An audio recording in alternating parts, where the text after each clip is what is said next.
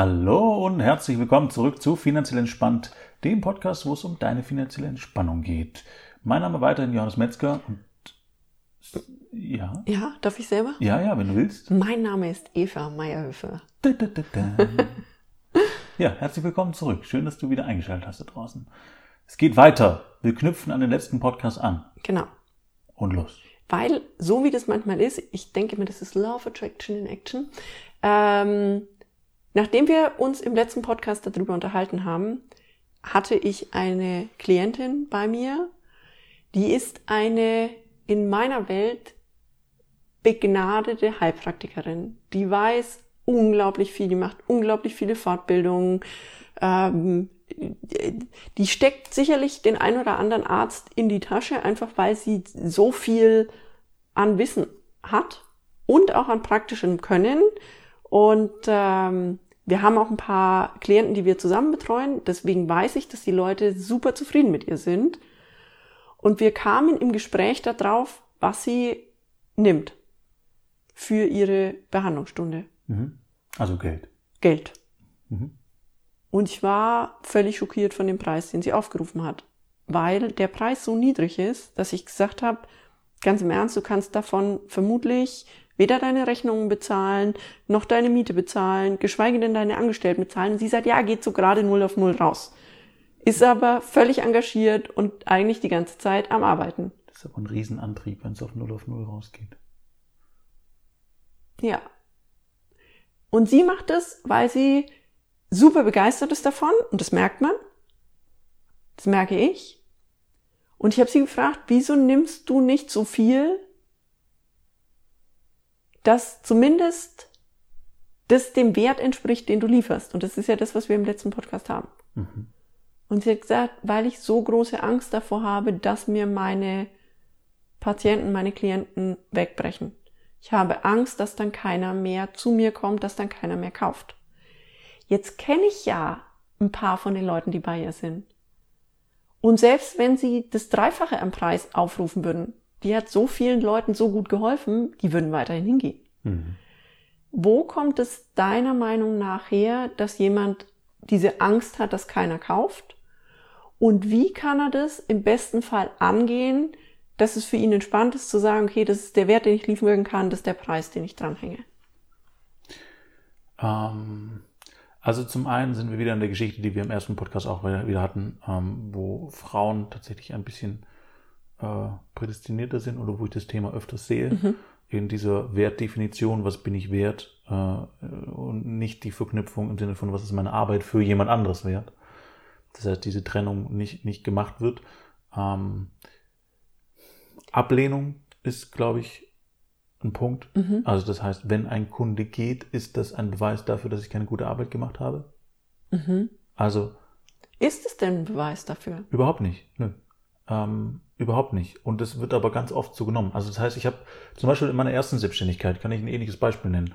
Da habe ich alles, was ich getan habe und alles, was ich an Videos und sonstigen Sachen produziert habe, genauso wie jetzt auch, unglaublich persönlich und mit super viel Begeisterung und, und Nähe und Herzblut erschaffen und geschaffen und habe das rausgegeben in diese Welt und war quasi für jedes Feedback, wow, himmelhoch, jauchzend und äh, für jede Kritik zutiefst betrübt, ähm, weil ich meine Firma, so wie ich sie damals gestaltet habe, mit mir identifiziert habe.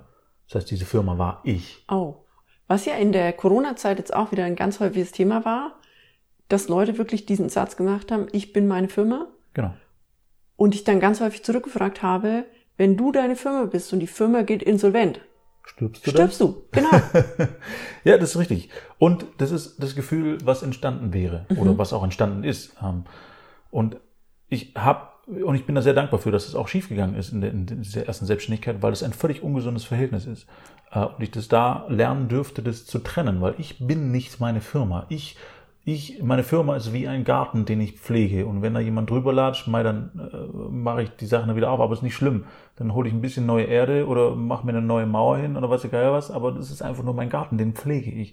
Aber ich bin nicht dieser Garten. Wenn der Garten komplett weg wäre, bin ich trotzdem da und dann mache ich halt einen neuen Garten oder äh, gehe zur Flugwacht. und wenn wir im Beispiel deiner Selbstständigkeit bleiben, da ist es ja so gewesen, du hast dadurch, dass es an dieser Stelle, genau an diesen Punkten Probleme gab, unglaublich viel gelernt für die nächste Selbstständigkeit. Richtig. Das heißt, wenn ich mich da distanziert von meiner Firma sehen kann, mhm. kann ich mich auch immer hinstellen und sagen, okay, das ist jetzt nicht gut gelaufen. Und dann ist es nicht ein, ich bin schlecht und ich bin falsch und ich kann nichts, sondern ich kann mich hinstellen und sagen, okay, was ist gut gelaufen, was ist nicht gut gelaufen, was mache ich das nächste Mal besser und darüber auch wieder lernen. Genau, und es neutral betrachten zu können, mhm. sozusagen. Mhm. Also nicht befangen betrachten. Ich war damals bei allem, was ich getan habe, befangen. Ich konnte nicht frei agieren und ich konnte auch keine Entscheidungen treffen, die über mein Wohlbefinden hinausgingen. Also das heißt, ich hätte Entscheidungen treffen müssen und durchführen müssen, die mir unangenehm gewesen sind zu dem Zeitpunkt. Da habe ich aber nicht übers Herz gebracht, weil es quasi ich war. Und ich glaube auch dadurch, dass du dich so abhängig machst davon, was kommt als Feedback zu dir zurück. Mhm. Also mögen die Leute das oder mögen die Leute das nicht? Ähm, ich erzähle da immer die, das Beispiel von der Banane. Du weißt ja, dass ich Bananen schrecklich finde. Das ist ein bisschen untertrieben. Sie würde Bananen von diesem Erdball verbannen, hätte sie die Macht dazu. Naja, also ganz ist es nicht. Aber ich finde Bananen schrecklich. Und zwar äh, vom Geruch über den äh, potenziellen Form. Geschmack Sogar das Geräusch, wenn man Bananenschalen abzieht, finde ich schrecklich. Das heißt, wenn ich die Bude eigentlich mal für mich haben will, muss ich einfach nur überall Bananen verteilen. Genau. Und ich habe ganz viel im Entwicklungsdienst im Ausland gearbeitet und man hat mir immer gesagt, ja, wenn du in Brasilien bist oder wenn du in Afrika bist, da sind die Bananen ganz anders und da musst du die unbedingt probieren. Und ich habe das gemacht. Aber ich finde die trotzdem immer noch schrecklich. Das heißt, auch die tollste Banane der Welt ist für mich immer noch schrecklich. Und genauso sehe ich das bei diesen Sachen, wie das, was du gerade genannt hast, mit den Videos auch. Mhm. Es wird immer Leute da draußen geben, die finden deine Videos doof. Mhm. Weil sie im Beispiel keine Bananen mögen. Also weil sie dein Video einfach nicht mögen, weil sie dich nicht mögen, weil sie das, was du sagst, nicht mögen. Die wird es immer geben. Oder weil es ja auch anstößig ist. Also. Möglicherweise.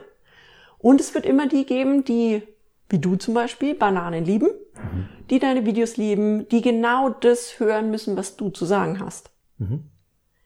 Und deswegen in dem Moment, wo ich mich so abhängig mache davon, dass mein Video geliked wird, dass alle mein Produkt wollen, versuche ich so schwammig zu gestalten, dass ich überhaupt niemand mehr was so Klares sagen kann, mhm.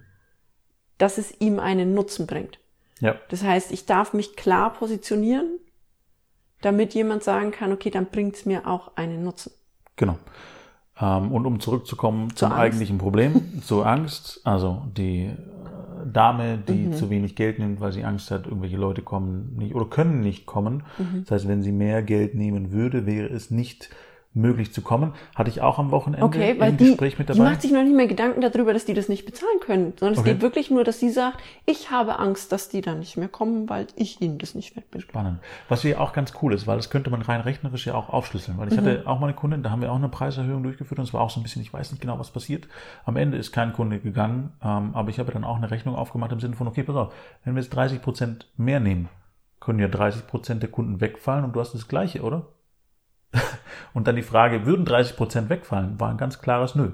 Mhm. Das heißt, okay, dann ist doch okay, nicht? Ist doch fein.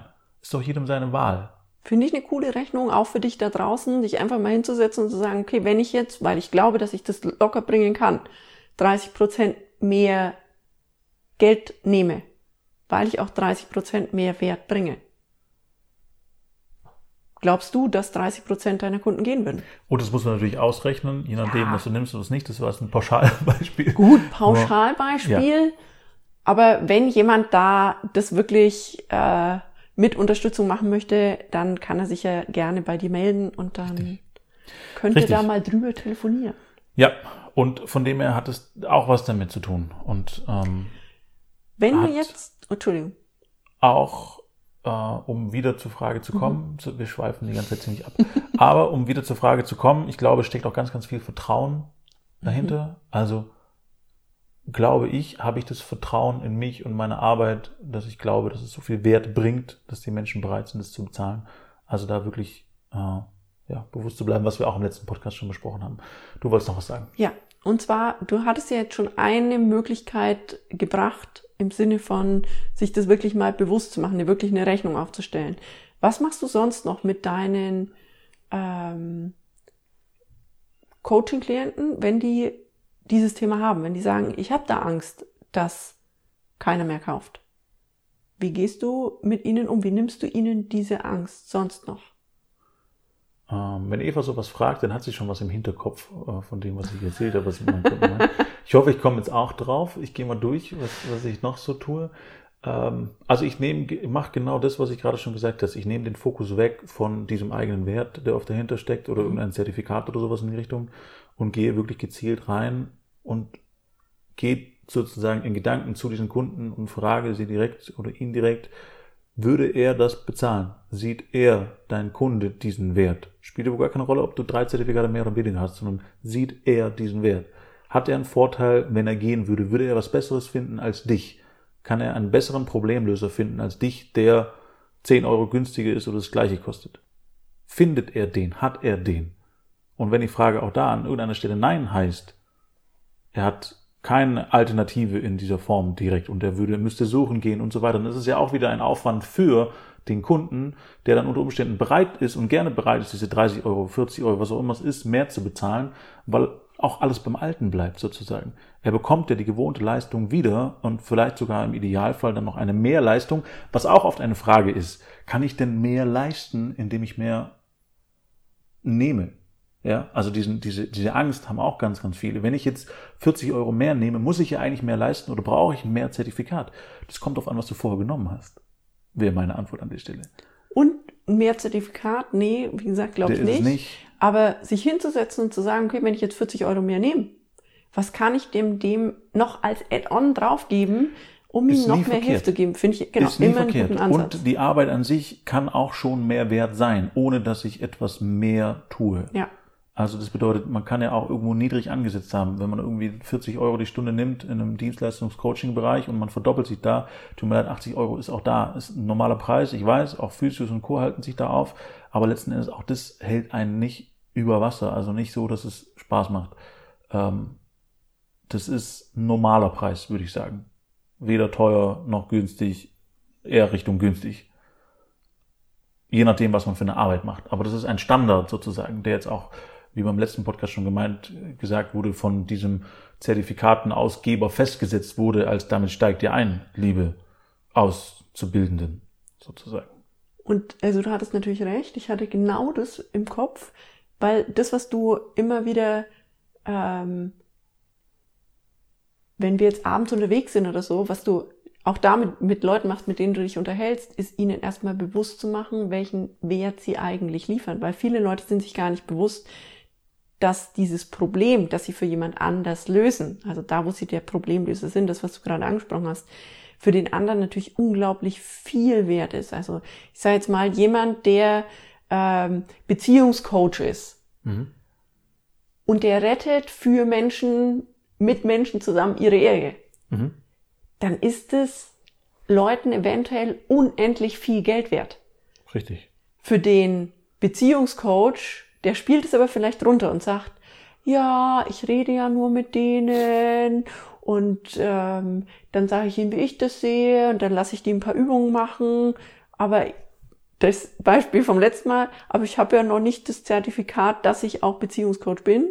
Dann würde ich sagen, scheißegal, solange du das Problem für deinen Kunden, für deinen Klienten löst. Hm. Und das ist das, wo ich dich schon erlebe, wie du Leuten das sehr bewusst machen kannst. Also du hast da einfach ein Gefühl dafür, wo sind die ganzen Aspekte, mhm. wo jemand wirklich für den anderen das Problem löst.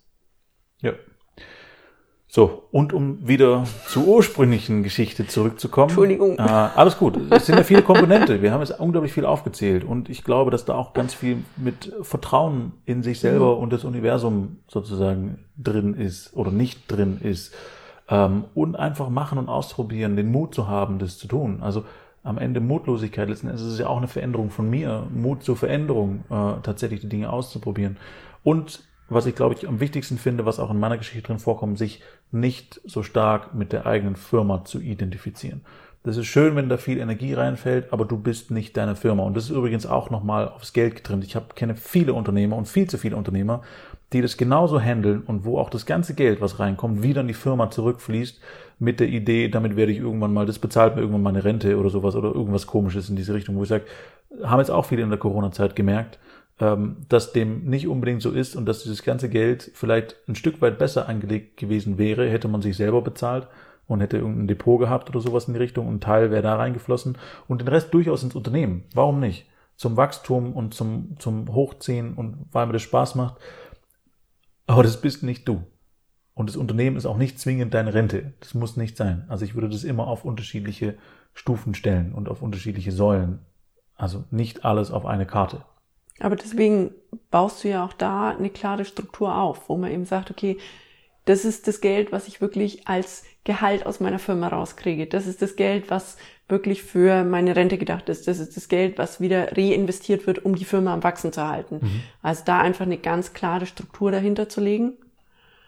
Und dafür ist die Struktur vielleicht auch gut. Wenn es diese unterschiedlichen Depots gibt, wenn es diese unterschiedlichen Konten gibt, dann weiß ich ja auch, das Konto, was die Firma darstellt, ist nicht mein Privatkonto. Genau. Dann ist vielleicht auch meine Firma nicht ich. Richtig. Ja, das ist, würde ich auch was sagen, was, was damit auch äh, geschaffen wird im passiven Sinne. Mhm. Also das heißt, wenn ich diese Struktur habe und diese klare Trennung im Kopf habe, habe ich auch nicht mehr so eine starke Identifizierung, sondern dann arbeite ich für dieses Geschäftskonto und es ist nicht das Geld, was für mich ist und zum Ausgeben ist, was ja auch viele Leute verwechseln.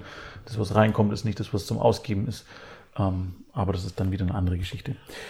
Und das zeigt ja schön, wieso es eben nicht reicht, wenn du nur, und das in Anführungsstrichen nur Investmentberatung macht. Mhm, richtig. Deswegen gehört Struktur mit Struktur dazu. mit dazu. Deswegen gehört auch Mindset. diese Mindset-Arbeit mit dazu, weil der Kopf uns sonst und unsere Gefühle uns sonst einfach in die Quere kommen können, auf dem Weg, die Ziele zu erreichen, die wir erreichen wollen. Richtig. Es geht smoother, wenn alles ineinander greift.